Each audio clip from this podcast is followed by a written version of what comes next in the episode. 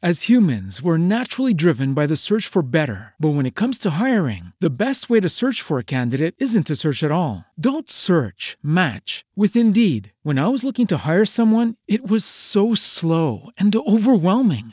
I wish I had used Indeed. If you need to hire, you need Indeed. Indeed is your matching and hiring platform with over 350 million global monthly visitors, according to Indeed data, and a matching engine that helps you find quality candidates fast. Ditch the busy work. Use Indeed for scheduling, screening, and messaging so you can connect with candidates faster. And Indeed doesn't just help you hire faster. 93% of employers agree Indeed delivers the highest quality matches compared to other job sites, according to a recent Indeed survey. And listeners of this show will get a $75 sponsored job credit to get your jobs more visibility at Indeed.com slash podcast. That's Indeed.com slash podcast. Terms and conditions apply.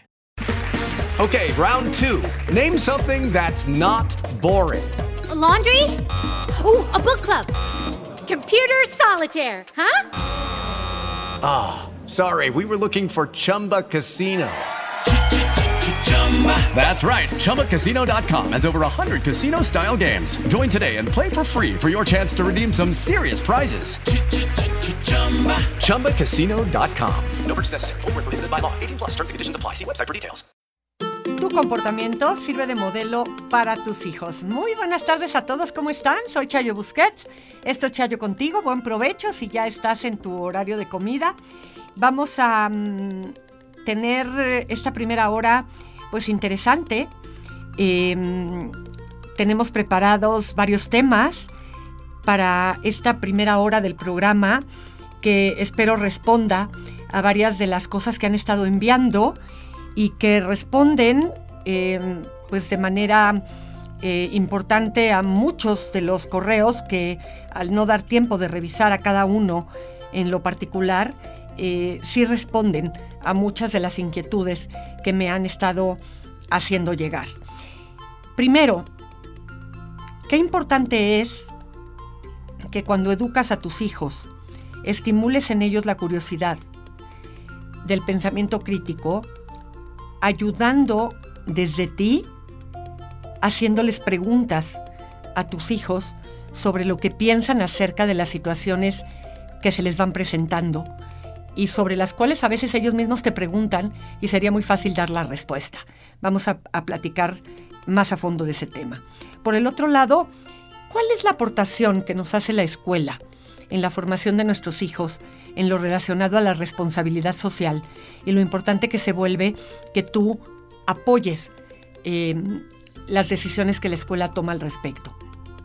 Por otro lado, la importancia de enseñarles en el día a día a dosificar el esfuerzo en la realización de las tareas cotidianas de aquello que implica las responsabilidades en la ayuda de las actividades relacionadas con em, actividades de la casa, las actividades de las cuales les toca ser responsables a cada uno de tus hijos dependiendo de la edad que tienen. Y también vamos a platicar de esa transición de la infancia a la adolescencia y cómo muchas veces cambian de amigos y dejan en el camino a amigos que habían estado muy presentes durante toda su niñez. ¿Es normal? ¿Y hasta dónde? Comenzamos.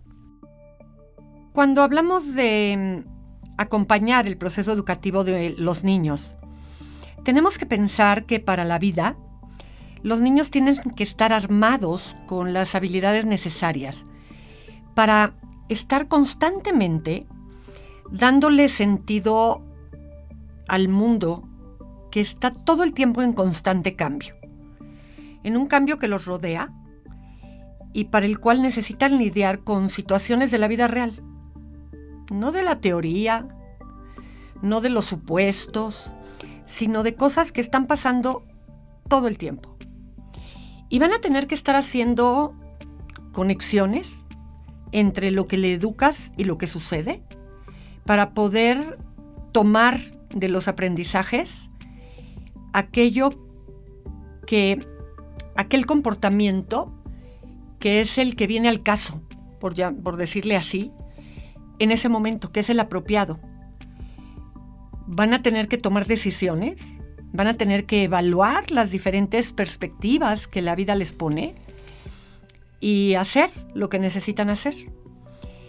Y eso es una habilidad necesaria y muy buscada en el mundo de hoy para sobrellevar las cosas, para sobrevivir.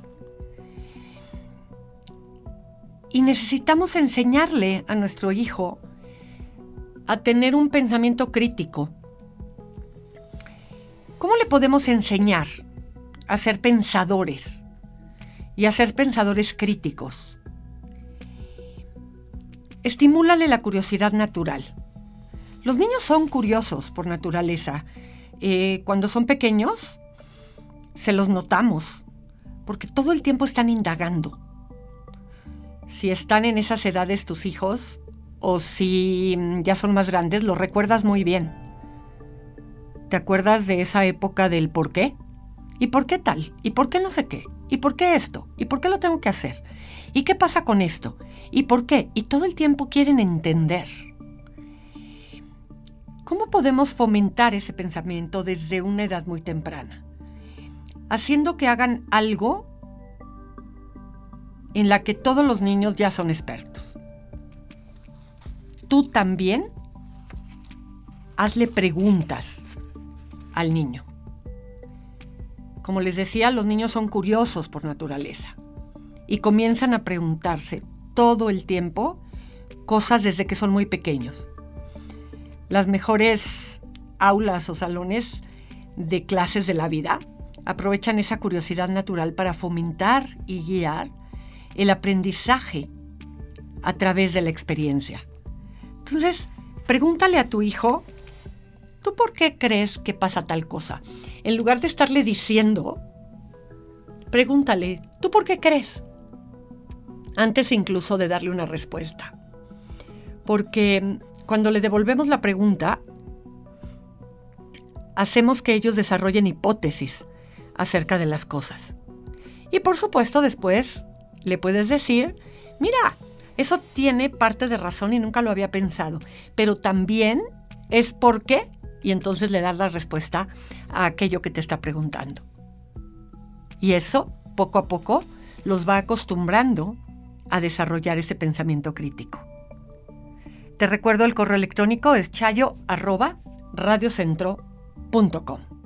Una de las grandes aportaciones que la escuela le da a tu hijo es ayudar a que entienda la responsabilidad social. Porque a diferencia de tu casa, la escuela le ofrece un ambiente de colectividad. Tu casa estimula la individualidad.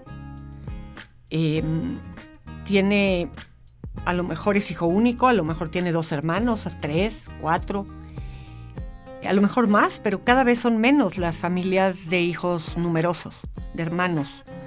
Em, pero la escuela, aun cuando vaya a un colegio con poquitos hermanos, con poquitos hermanos, con poquitos alumnos, va a tener varios niños en su salón.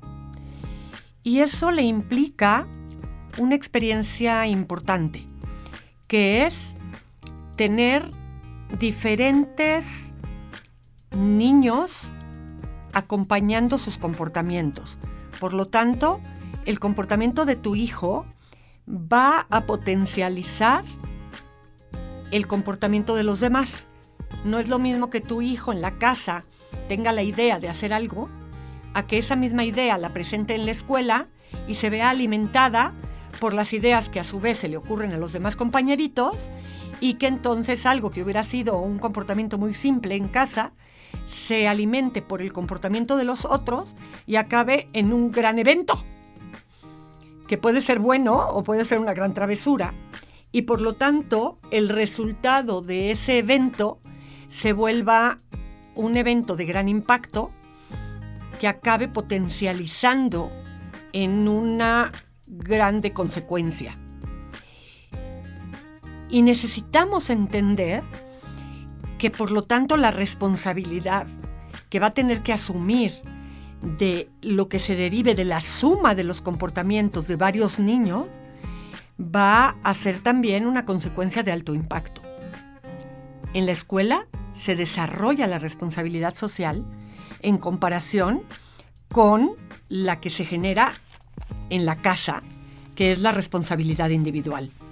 Y tenemos que ser bien conscientes de que probablemente en la escuela le pongan consecuencias que para ti o para tus ojos van a resultar injustas, pero que en la escuela son proporcionales a la, al potencial desorganizador de un sistema mucho más grande que el que hubiera desorganizado al interior de tu casa.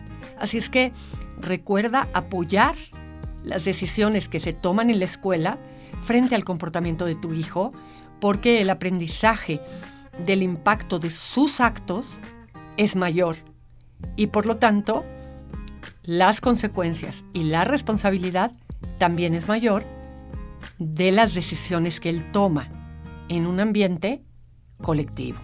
Uno de los aprendizajes que los niños tienen que ir adquiriendo cuando son pequeños es el tener que descubrir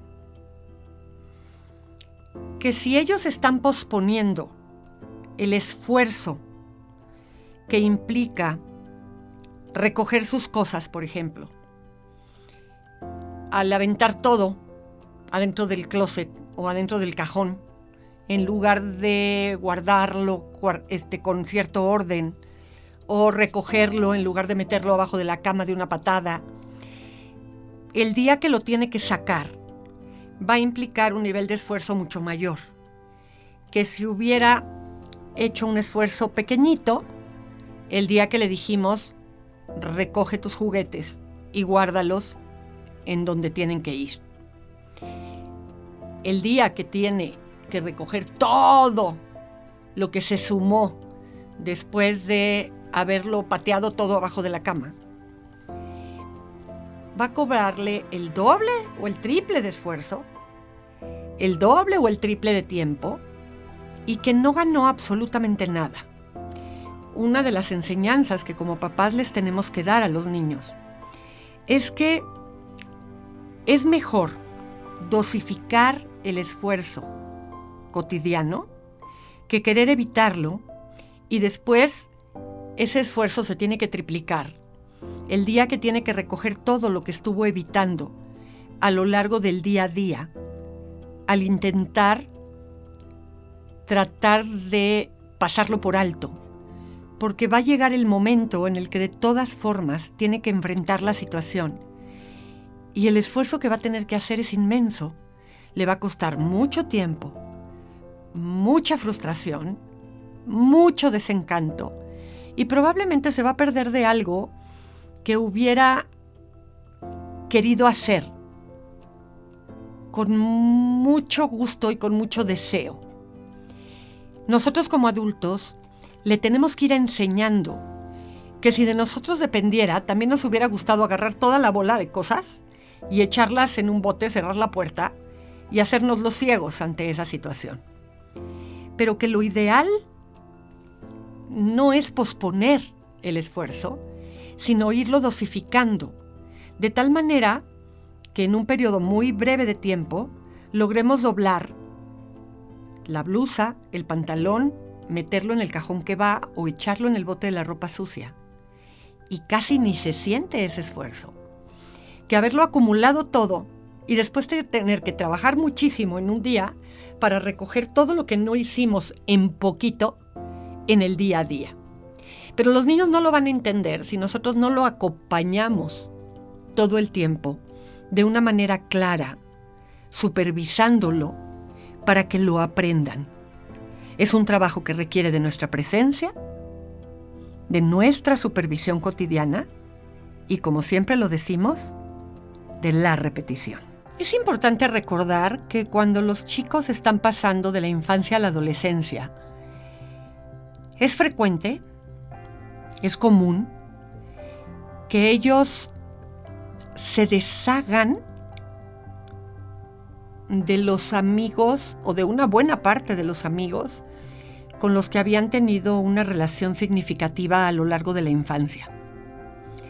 Y a veces a los papás nos duele ver que de pronto pues están dejando de lado, ya sea porque les resulta, les empiezan a resultar aburridos, porque sienten que ya no tienen cosas en común, con amigos de los cuales nosotros pues habíamos, pues, les habíamos agarrado mucho cariño. Incluso nos habíamos hecho amigos de los papás. Y de pronto nuestros hijos dicen, ay no, es que se ha vuelto muy payaso o payasa.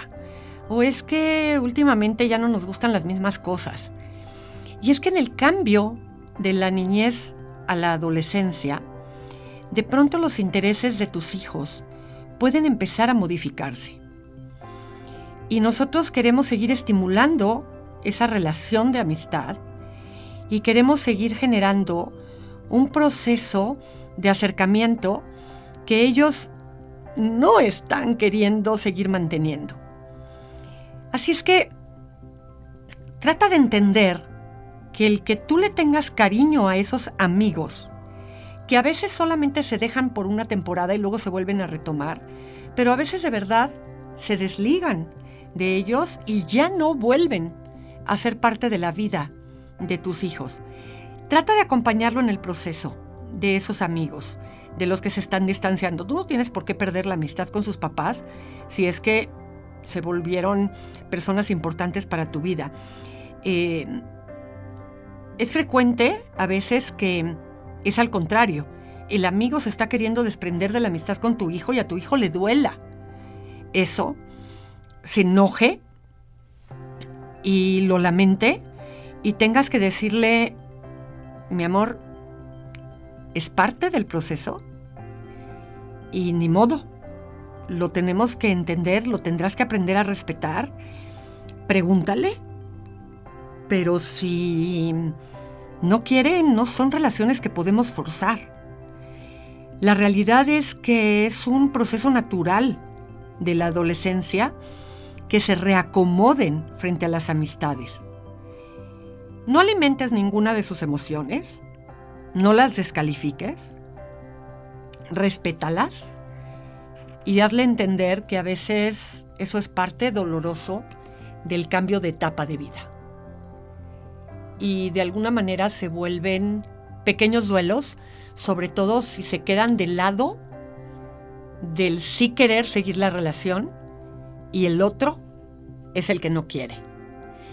Si está del lado del que no quiere seguir la relación, solamente asegúrate y sensibilízalo para que no lo haga de una manera grotesca, grosera, em, y para que aprenda a darle una explicación al amigo que lo está echando de menos.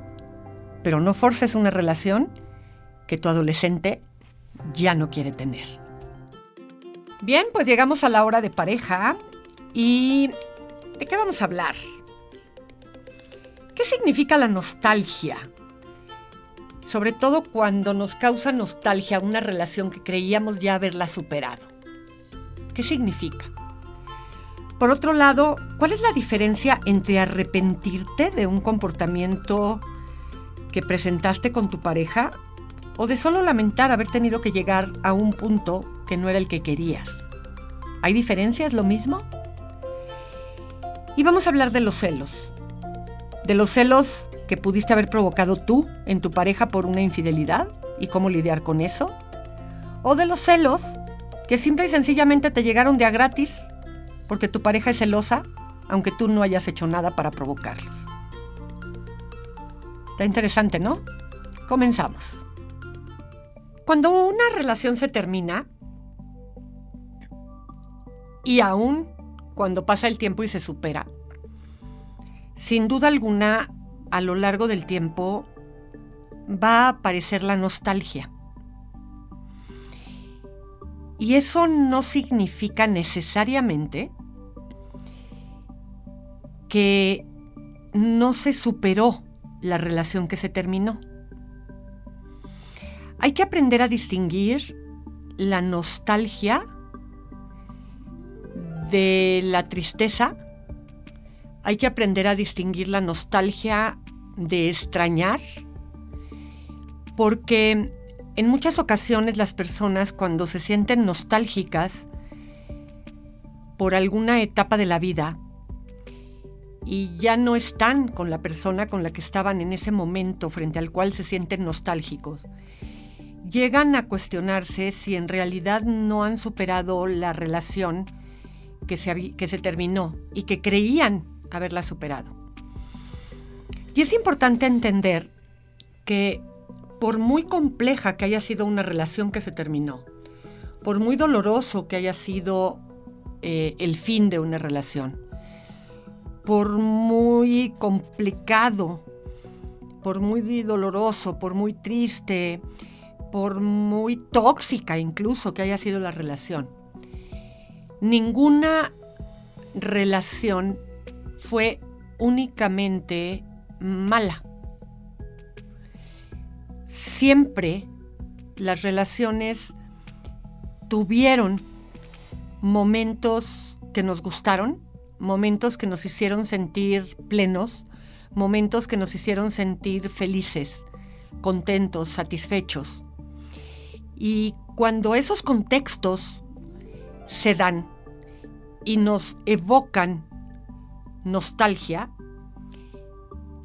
tenemos que entender que en nuestra estructura psicológica se queda toda la experiencia. Se queda lo doloroso, lo difícil, pero también se queda aquello que nos dio y nos permitió tener una versión de nosotros mismos satisfactoria. Y cuando algo lo vuelve a evocar, sin duda alguna, genera nostalgia.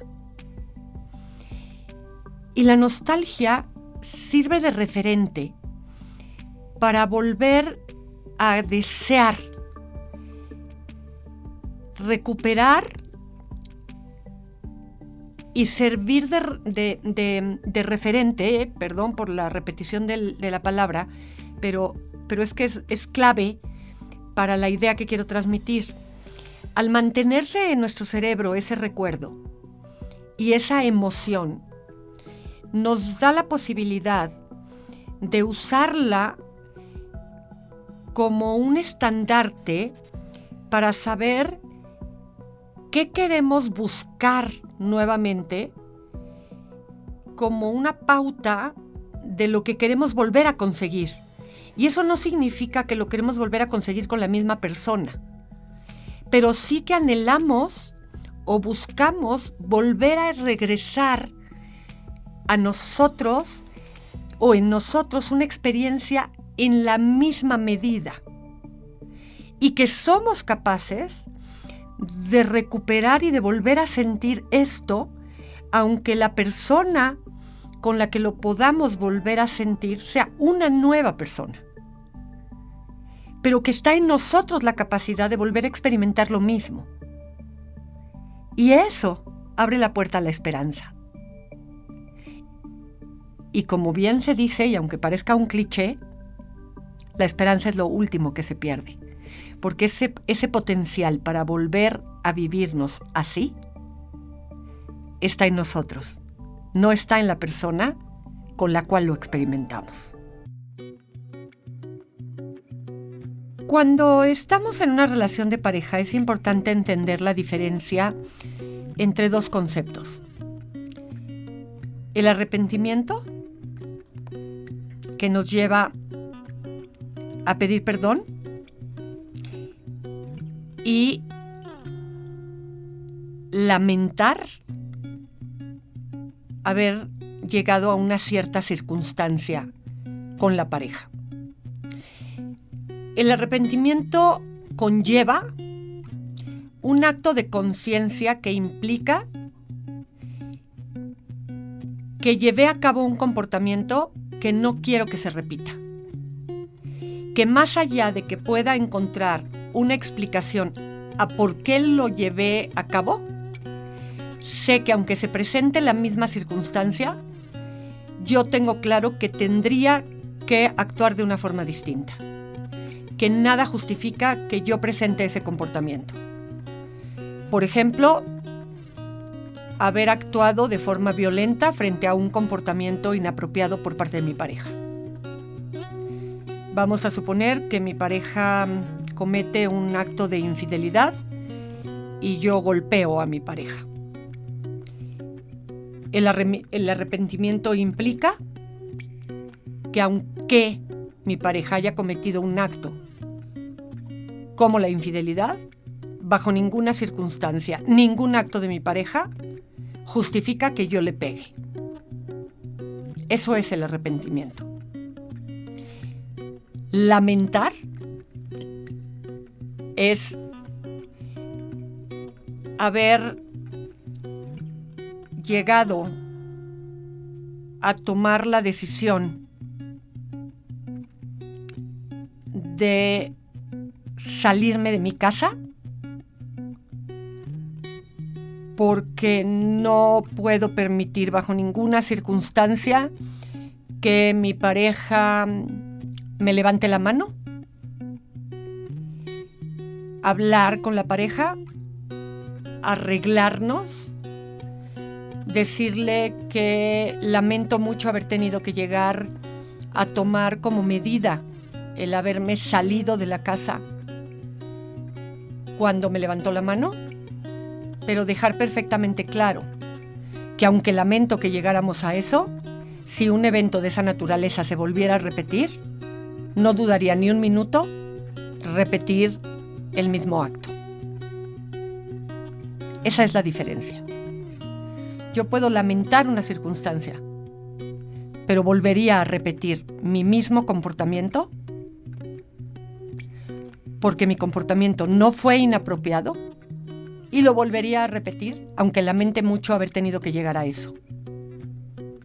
El arrepentimiento sí implica que no importando y aún bajo el reconocimiento de que el comportamiento de la otra persona fue inapropiado, la forma en la que yo afronté esa situación de ninguna manera fue correcta. Y cuando estamos en una relación de pareja tenemos que aprender a diferenciar estos dos elementos. Creo que un tema que nunca vamos a dejar de comentar en la hora de pareja es el tema de los celos. Porque los celos están presentes de forma constante o con mucha frecuencia en las relaciones de pareja y cuando hablamos de la confianza, los celos son un ingrediente que la lastima. La lastima de manera a veces irreversible. Son una manifestación de inseguridad de la persona que lo sufre, pero que también lastima a la pareja a quien se le cela. La verdad es que dependiendo de la magnitud de los celos, se puede llegar a requerir tratamiento psicológico. El miedo de la persona celosa deriva en el intento de controlar y acaba invisibilizando a uno de los dos. Si la desconfianza parte de hechos reales, como la infidelidad que se pudo haber presentado en la relación, pero se quiere salvar la relación, la verdad es que se tiene que trabajar muchísimo en el perdón. Y como lo hemos comentado muchas veces aquí, en Chayo contigo, el perdón no es algo que pasa en un momento, el perdón es un proceso. Y es un proceso que no tiene que trabajar nada más la persona a la que le cometieron la infidelidad. Porque qué crueldad, ¿no? Como me decía una vez un paciente. O sea, la que cometió la infidelidad es mi pareja. Yo soy el, el, lastimado. Y además de ser el lastimado, ahora soy el que tengo que pasar por el proceso de perdonar. Yo soy el que tengo que trabajar en el perdón. La realidad es que el proceso del perdón se tiene que trabajar en conjunto. La persona que comete la infidelidad tiene que trabajar para conseguir el perdón y la persona lastimada tiene que trabajar para lograr la cicatrización de la herida y tiene que trabajar para perdonar. Es un trabajo en pareja. La infidelidad la comete una de las partes, pero la recuperación de la infidelidad se tiene que trabajar en conjunto. Porque de alguna forma la confianza es, es el hilo que, que une a dos personas. No es algo que le está pasando a una de las personas. Es lo que comunica, es el puente que une los dos lugares. Y cuando ese puente se rompe, hay que trabajar en lo que va a unir a esas dos personas. Y ese puente tiene que ser de doble sentido porque si solo hay un camino de aquí para allá y no lo hay de allá para acá, la realidad es que ese camino va a quedar maltrecho. No es un trabajo fácil, es un trabajo doloroso, que requiere de mucha comunicación y que muchas veces no se va a lograr poder resarcir. La comunicación va a ser importante, pero se va a necesitar un trabajo interno y hay cicatrices que a veces no cierran. Y el resultado final se va a saber con el tiempo. Así es que el celo que resulta de la infidelidad no es el mismo celo que viene de la historia de infancia de la persona celosa. Son dos celos distintos y se tiene que tener un buen diagnóstico y un buen tratamiento. ¿Qué pasa con los celos que vienen de la infancia? Porque los celos que vienen de la infidelidad son unos celos que se adquirieron pero los celos que vienen de la infancia son unos celos que la pareja que no es infiel, la pareja que no hizo nada y es de la que se desconfía, de alguna manera está pagando un plato roto que no rompió y que va a tener que ver más con la historia de la persona a la que no le hizo nada pero que proyecta sus celos en el inocente, digamos. Y ahí es muy importante que la persona de quien se cela tenga que saber poner límites en el celoso. Porque a veces hay un furor curandis en la persona que quiere ayudarle al celoso a no sufrir, porque ama a la persona, no quiere que sufra, y entonces empieza a presentar comportamientos para tratar de evitarle los celos a la persona celosa, y resulta que la persona celosa es un barril sin fondo.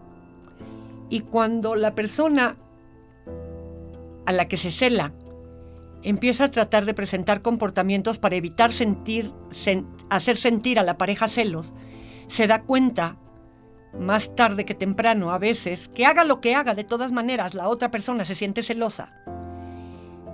Cuando quiere dejar de hacer lo que hacía para no despertar los celos, se da cuenta que no sirvió de nada y entonces se cansa y empieza a actuar naturalmente, ya sin tratar de cuidar porque no sirvió de nada lo que hizo. Y entonces atiza los celos. Porque de alguna manera con lo que trató de hacer para no hacer sentir celosa a su pareja, actuó como si tuviera culpa. Y entonces forma un círculo vicioso que se vuelve muy complicado. Si tú, que no eres el celoso y que no has hecho nada y solo te te volviste sin quererlo el objeto de los celos, no hagas nada para tratar de evitarle los celos a tu pareja. Porque no está en ti la capacidad de que no sea celoso. Esa persona tiene que buscar ayuda, porque sus celos vienen de inseguridades del pasado. Y tratando de ayudarle a que no sienta celos, lo único que vas a hacer es más grande el problema. Y haz que la persona asuma los celos como parte de un problema personal y busque ayuda para que la problemática no se vuelva más grande. Dicho en palabras más simples, no te compres un problema que no tiene que ver contigo. Yo soy Chayo Busquets, esto fue Chayo contigo. Si te aíslan, insultan, atacan, pegan o amenazan, no te confundas. Eso no es amor. Audio Centro. Okay, round two. Name something that's not boring. A laundry? Ooh, a book club. Computer solitaire, huh? Ah, sorry, we were looking for Chumba Casino. That's right. ChumbaCasino.com has over 100 casino style games. Join today and play for free for your chance to redeem some serious prizes. ChumbaCasino.com. No purchase necessary. Void where prohibited by law. 18 plus terms and conditions apply. See website for details.